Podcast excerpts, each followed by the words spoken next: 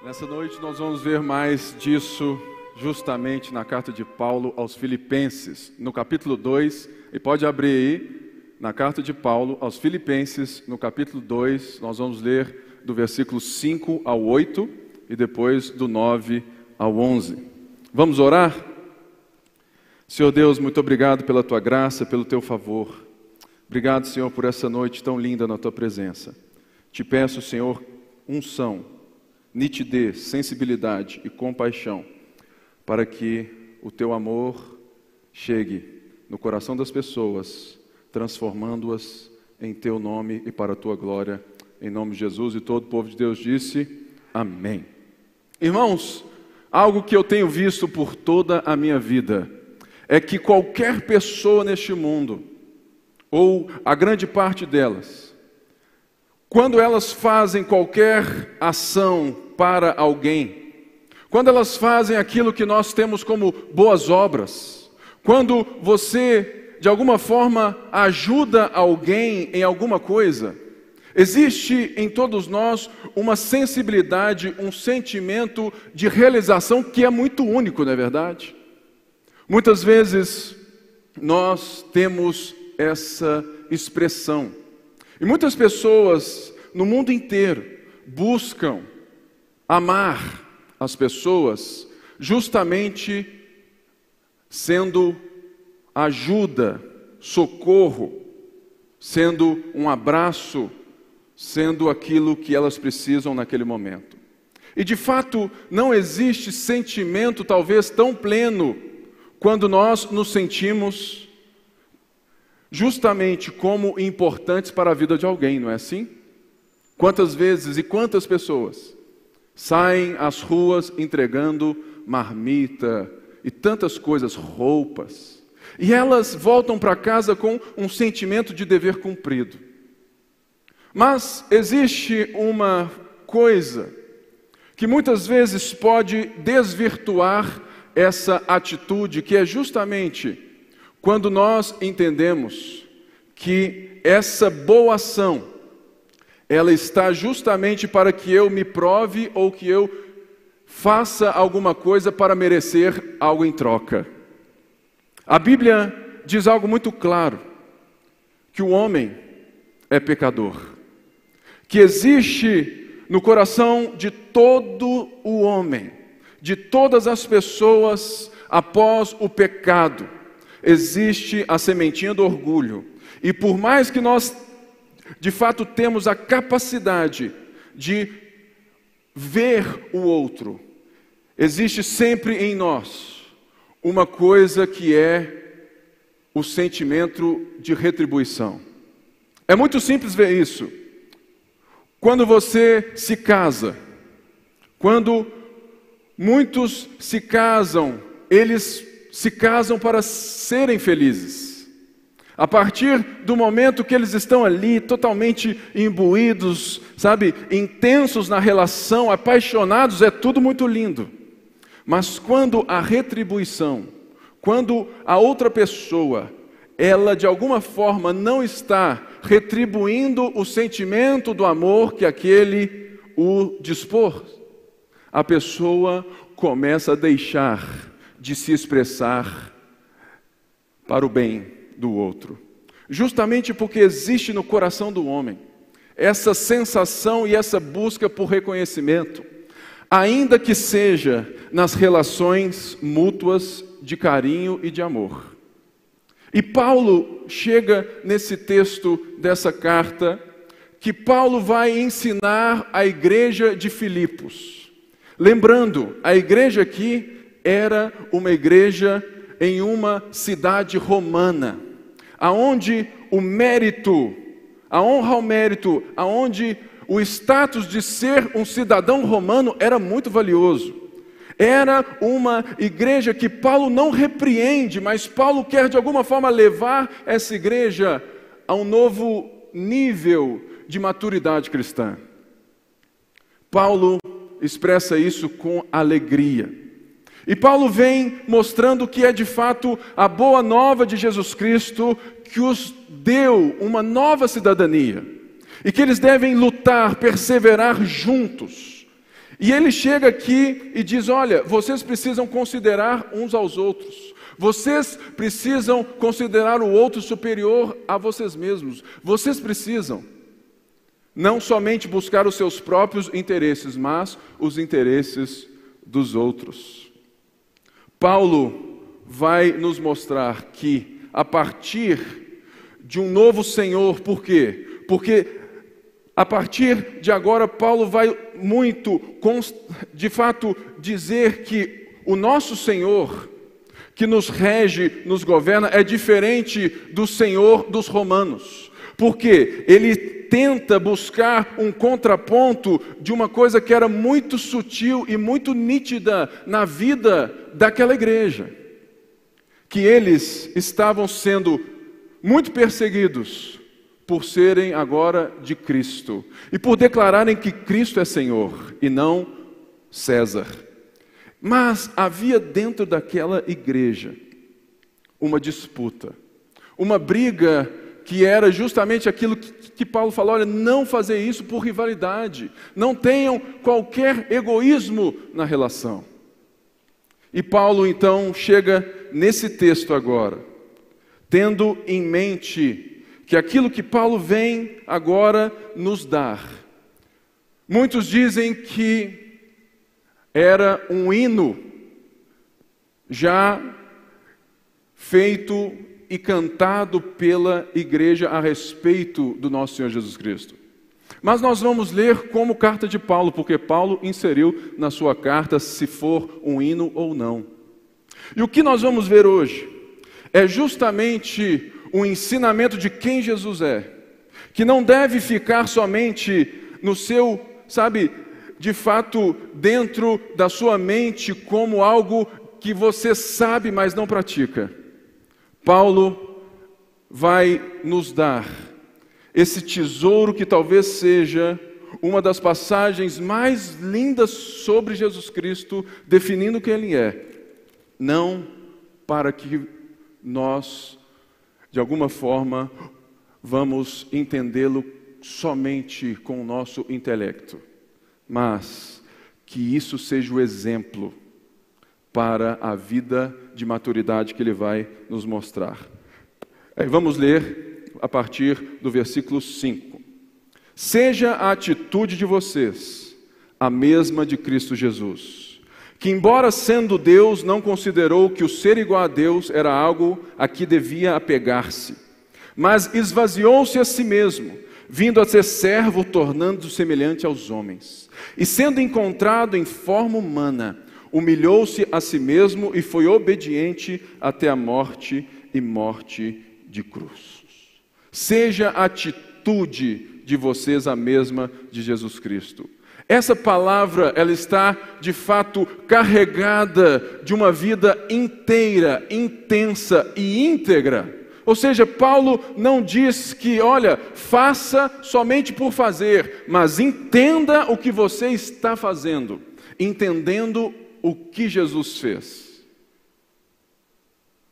Seja transformado pelo exemplo e pela pessoa que te resgatou, que agora eu vou dizer o que ele fez como exemplo para nós, para que você considere os outros também. Ou seja, a atitude que Paulo diz aqui é uma vida inteiramente centrada na pessoa de Jesus Cristo, porque Ele é a expressão exata daquilo que Paulo está dizendo para vivermos uns para com os outros.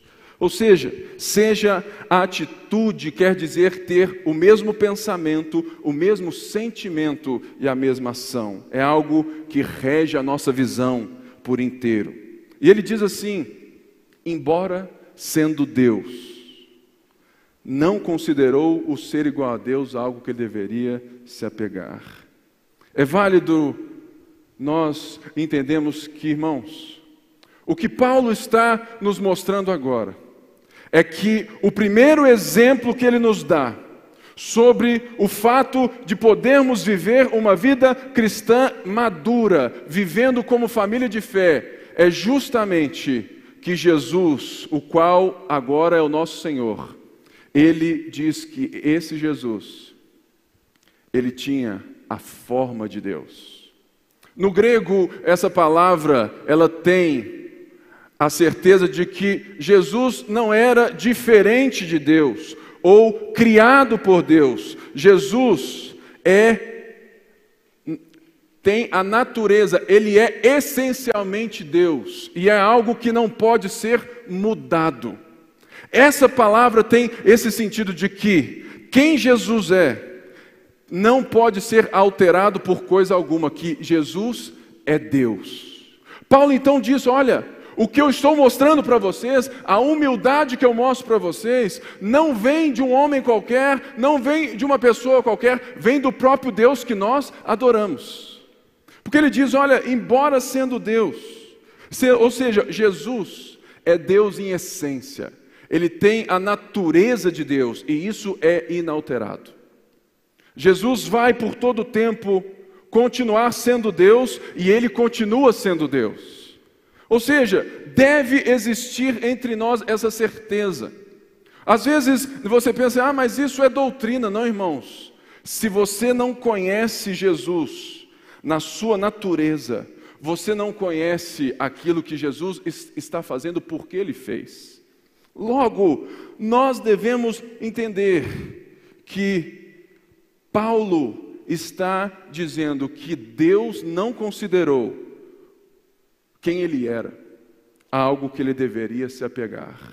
Em qual sentido? Ou seja, Jesus sendo Deus,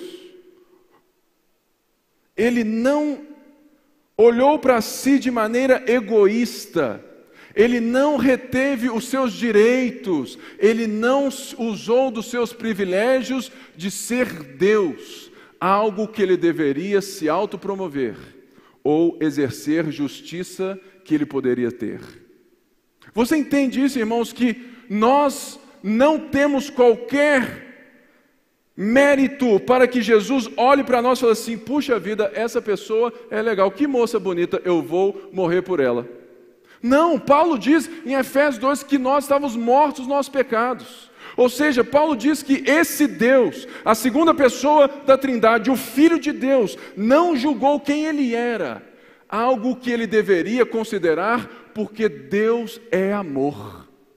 E o amor na Bíblia é o contrário não do ódio, mas do ego, do orgulho. Logo, irmãos, faz parte da natureza de Deus não olhar para si mesmo, porque Deus são três pessoas distintas na mesma essência. O Pai honra o Filho, que o Filho ama o Pai, e o Espírito honra o Pai e o Filho. Por isso que Deus só pode ser amor, chamado como característica e, e natureza.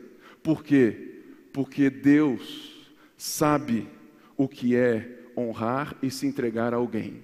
Porque Ele, na sua relação mútua, nesse mistério da Trindade, Deus jamais busca honra exercendo o direito sobre alguém, nessa maneira egoísta de ser. Isso é coisa de gente caída.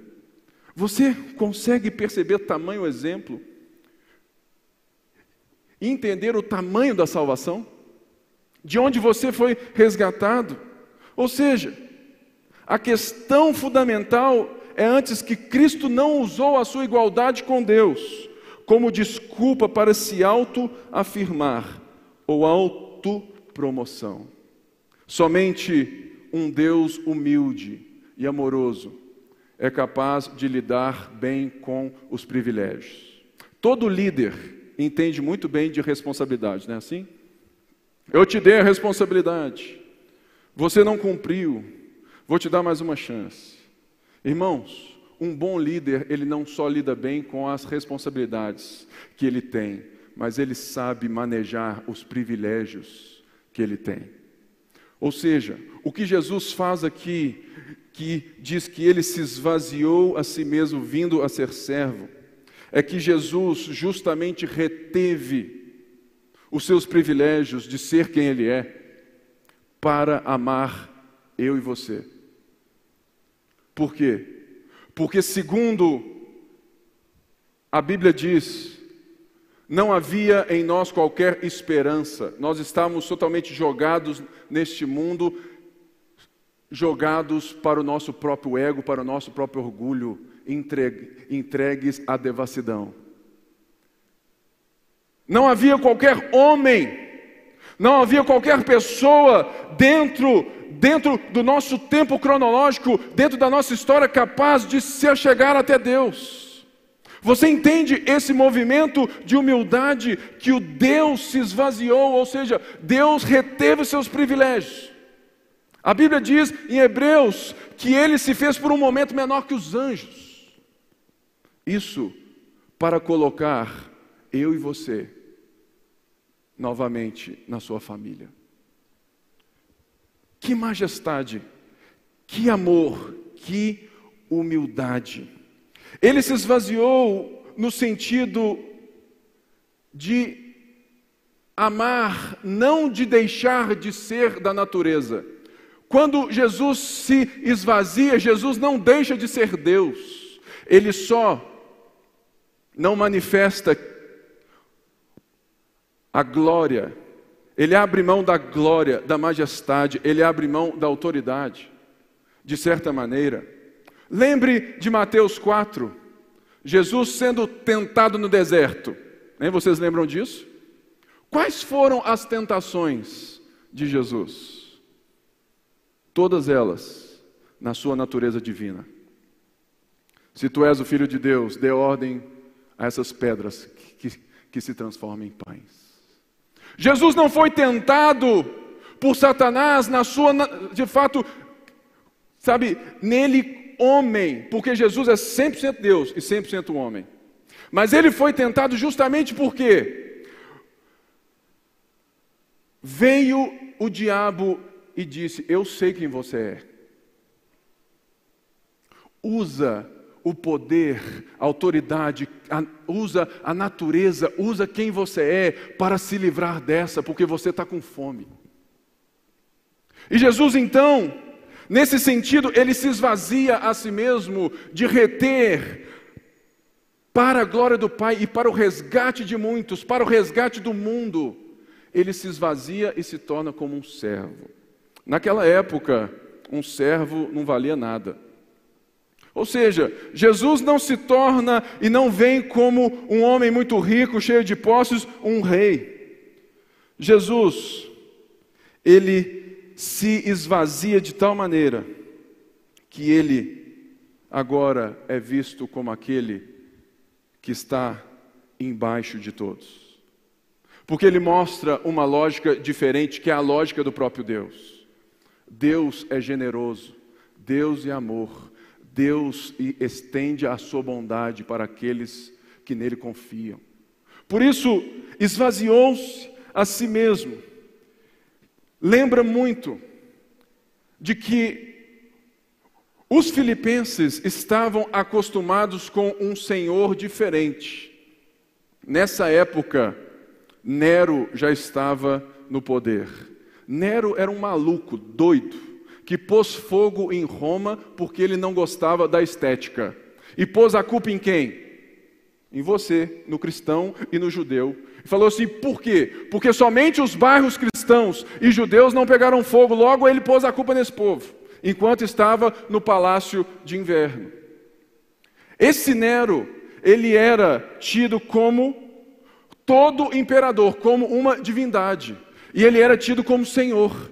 Então, essa comparação que Paulo faz é maravilhosa e que é muito bem entendida aos filipenses e que deve ser vista por nós, dentro desse contexto maravilhoso, daquilo que Paulo está falando assim: olha, o Senhor de vocês não é um déspota, o Senhor de vocês não é um carrasco, o Senhor de vocês não é um maluco, o Senhor de vocês é um Deus que se esvazia para ter você de volta.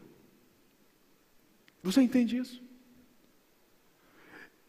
Ou seja, Jesus se torna a semelhança humana no sentido que ele também se torna na natureza humana, no sentido que ele vivenciou tudo aquilo que você vivencia. Enquanto Adão no jardim não tinha da natureza de Deus e quis ser igual a Deus, Jesus, sendo Deus, se torna o segundo Adão, segundo Paulo, porque ele vem para resgatar-nos dos muitos pecados. Ou seja, é um movimento diferente. Enquanto um homem humano, livre, sem pecado, escolhe querer ser maior, querer ser o seu próprio Deus, e essa é a nossa escolha todos os dias sem Cristo. O Cristo escolhe ser como nós, mas sem pecado, para que você seja liberto desse pecado e seja capaz de amar as pessoas novamente. Porque é impossível amar alguém sem Cristo nos mediar.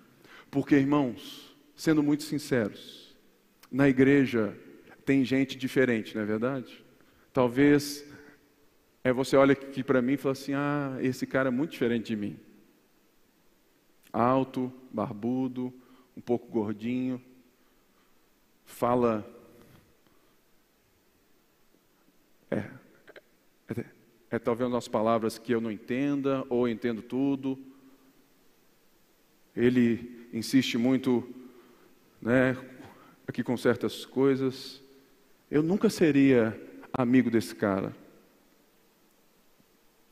Irmãos, o que Jesus está se entregando aqui, vindo a ser servo, humilhando-se a si mesmo e sendo obediente até a morte, é justamente porque Jesus tomou o cálice da ira de Deus no nosso lugar.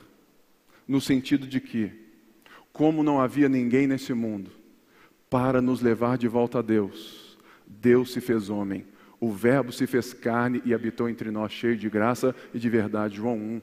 Vimos a sua glória, glória como do unigênito do Pai. Ou seja, Deus entrou no tempo. O Verbo se fez carne, passou como homem e vivenciou todas as coisas por mim e por você e venceu como homem sem pecado. Olha que maravilha, que exemplo, que Senhor. Jesus humilhou-se a si mesmo e foi obediente até a morte, morte de cruz.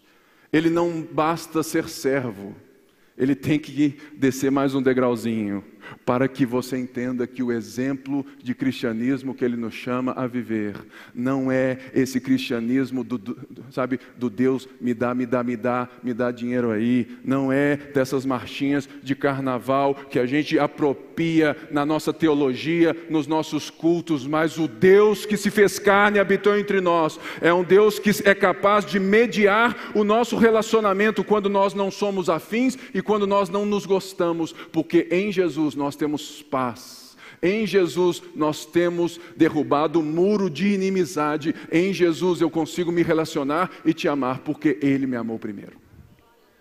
Por isso que Paulo fala: olha, considerem os outros diante de tão maravilhosa graça. E Jesus não apenas viveu, ele morreu a morte, ele morreu a nossa morte, e a morte era de cruz. Jesus foi considerado como o maior dos assassinos. Ele foi junto, ele morreu ao lado de dois ladrões. Jesus não era visto como um bom homem, porque não se batam bons homens. As pessoas só matam aqueles que são ameaças para elas. Mas uma das coisas mais lindas é que esse texto nos mostra que Jesus não foi morto, Jesus não foi assassinado pelos romanos ou pelos judeus. O texto se mostra, nos mostra que Jesus se entregou. Ele estava naquela cruz, não porque o colocaram lá, porque ele foi obediente ao Pai até a morte, foi o Pai que o colocou lá, para que Jesus agora não seja o unigênito do Pai, mas o primogênito dentre muitos. Você pode dar um glória a Deus aí, querido, porque é você que está inserido. Aleluia. Ele levou o castigo que nos traz a paz. Irmãos, o Império Romano usava da cruz nas estradas para mostrar o seu poderio. A cruz era o jeito mais horripilante, cruel de exercer justiça que o Império Romano tinha. Você tinha a Pax Romana, ou seja, Roma fez boas estradas, ligou o mundo, ligou o seu império para ter comércio, para ganhar imposto. Ou seja, e ele, e, sabe, e Roma garantia a sua liberdade de ir e vir para comércio. Você tinha certeza que, que na estrada era mais tranquilo. Mas eles mostravam justamente porque na estrada tinham cruzes com ladrões agonizando crucificados, no sentido de mostrar de Nero, do Senhor romano, mostrar: olha, no nosso reino, no nosso império, quem é assassino, a gente deixa sufocando na cruz. E você já parou para pensar a realidade de que a cruz é para nós hoje? Jesus tamanho se integrou na cruz, que a cruz para nós hoje não é sinal de morte, mas de esperança. Ninguém sabe, ninguém lembra que a cruz era esse meio de matança, de crueldade romana. Todo mundo, quando vê uma cruz hoje, se lembra de quem? Do nosso Senhor Jesus Cristo, que se entregou por nós, que esvaziou. Sua entrega foi tão grande que a cruz não é mais conhecida como um meio de terror. A cruz demonstra para nós concretização dos planos de Deus, da ação de Deus de nos resgatar daquilo que era impossível. A cruz, a obra de, a obra de Jesus Cristo nos livra e nos redime do pecado e da morte. Tende em vocês, tenham a mesma atitude que houve em Cristo Jesus. Deus amou o mundo de tal maneira, portanto, quem crê nessa obra, quem crê nesse esvaziamento, nessa humildade de Deus, agora recebe paz. Irmãos, Paulo exorta a esses amigos de que, olha, eu estou unindo o povo de todo, povo de toda tribo, língua, raça e nação. Porque agora não existe mais inimizade entre vocês e Deus, porque eu sou o caminho, a verdade e a vida. A minha obra, a minha, a minha morte, a minha obediência trouxe a redenção. E já não existe mais qualquer inimizade entre vocês, judeus e gentios porque agora somos um só corpo. E é isso que Paulo chama. Olha, olha Filipenses, olha igreja da Lagoinha, olha Brasil, olha igreja, olha cristãos do Brasil. Vocês precisam parar e pensar no testemunho que nós temos dado, porque a grande verdade, será que nós temos sido vistos como um povo unido? Como um povo que se ama e se entrega? Será que nós temos sido essas pessoas ou a nossa relação com Jesus é mais parecida com uma relação de um mercador, de um autopromotor, de um fornecedor de bênção. Veja o que Paulo está falando, querido. A incongruência, isso não faz sentido com muitas das nossas mensagens de que Deus está aqui só para te dar, para te dar e para te dar. Deus te convida nessa noite a um novo nível de relacionamento, a expressar a natureza, o caráter que Ele está formando em você de amor aos outros. Isso é a coisa mais difícil que tem, é por isso que a gente tem tanta dificuldade. E a gente se escusa, a gente deixa essas passagens para longe de nós, para longe dos nossos cultos, porque talvez isso não atraia os nossos projetos de serem bem-sucedidos tende em vocês a mesma atitude. Jesus não queria ser bem-sucedido. Jesus não queria ser aplaudido. Jesus foi obediente ao Pai. E o texto bíblico diz que por isso, a partir aí é do versículo 9, 2, 9 a 11. Por isso, Deus o exaltou à mais alta posição ele deu o nome que está acima de todo nome, para que o nome de Jesus, ao nome de Jesus se dobre todo o joelho, no céu, na terra, debaixo da terra, e toda língua confesse que Jesus Cristo é o Senhor, para a glória de Deus Pai.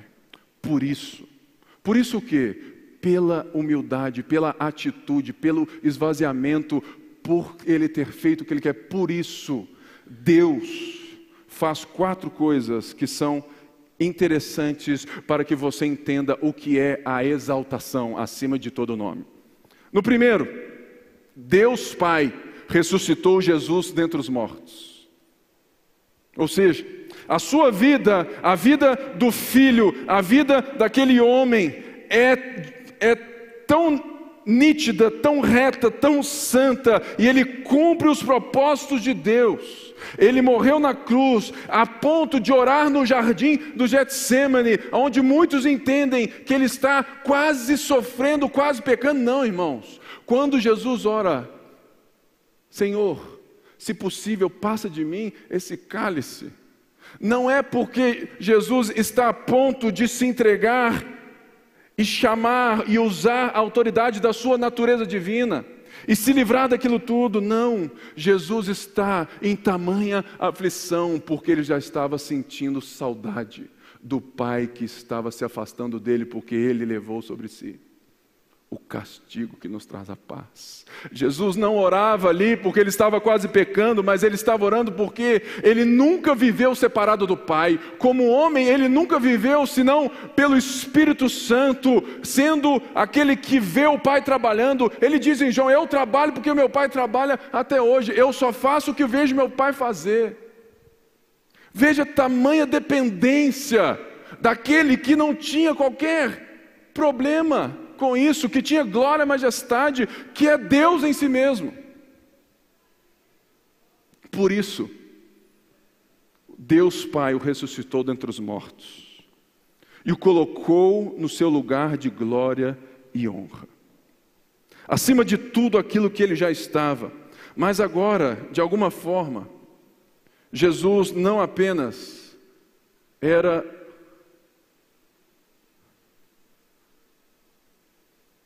um Deus cheio de glória e majestade, mas a obra do Pai, o sonho do Pai, aquilo que estava escrito e aquilo que foi planejado antes da fundação do mundo, que a Bíblia diz que o Cordeiro foi imolado antes da fundação do mundo, o plano de resgate, o plano de amor, a expressão de quem Ele é, estava agora consumada. Os homens pecadores que confessassem, que crescem, que confiassem na obra do Filho, agora não apenas estavam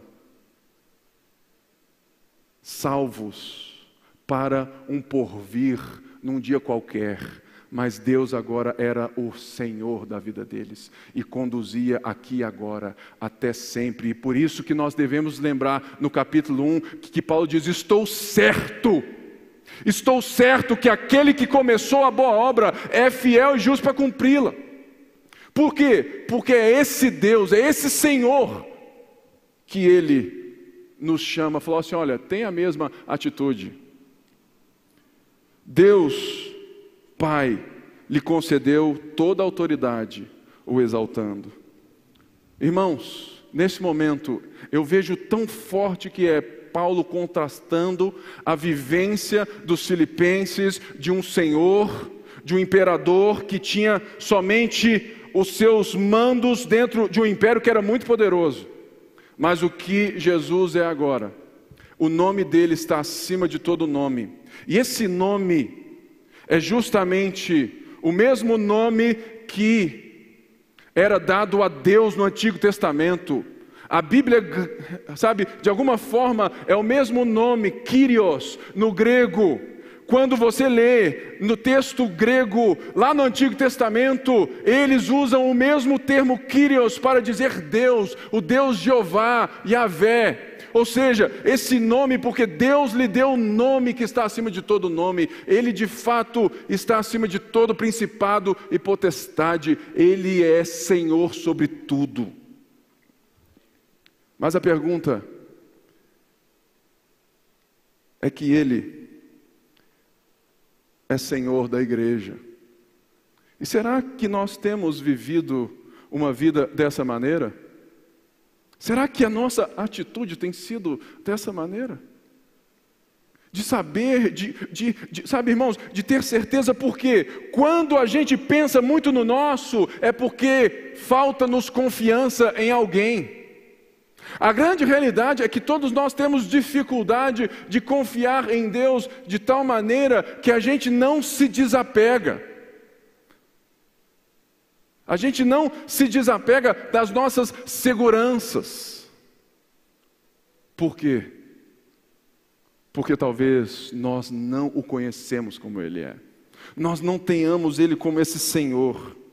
O Senhoristo, ou seja, Ele é Senhor, porque Ele está sentado à direita de Deus Pai e governa todas as coisas. E a Bíblia diz que um dia todo joelho se dobrará, toda língua confessará. A grande verdade, irmãos, é que se Jesus está ressurreto, se ele está sentado à direita de Deus Pai, todas as pessoas nesse mundo, as mortas e as vivas, todos os principados e potestades, toda a criação terá um encontro com Cristo Senhor ressurreto, e isso